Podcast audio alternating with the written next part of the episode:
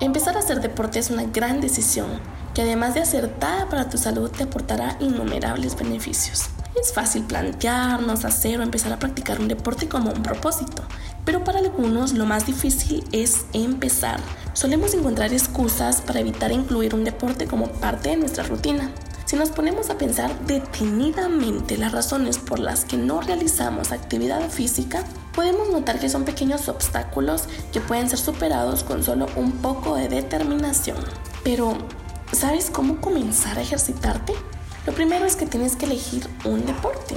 Existen deportes que aunque estén de moda, no son lo tuyo o no te llaman la atención. Depende de tus gustos y de tu experiencia previa con el ejercicio físico. Debes tomar en cuenta la preparación de tu cuerpo, para la actividad que tú decides realizar y establece objetivos realistas a partir de eso. Frecuencia. No debes presionarte al principio.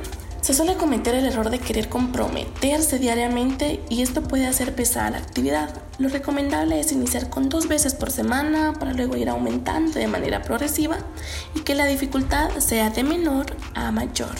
Hidratación. Es importante que te mantengas hidratado antes, durante y después de la actividad física, pues de lo contrario podrás causar efectos dañinos en tu organismo como la incoordinación de movimiento, aumento desmedido de la frecuencia cardíaca, mareos, entre otros. También debes escuchar las señales que te manda tu cuerpo. Tu cuerpo se comunica contigo y debes aprender a escucharlo y respetar sus límites. La alimentación y controlar el consumo de azúcar es esencial.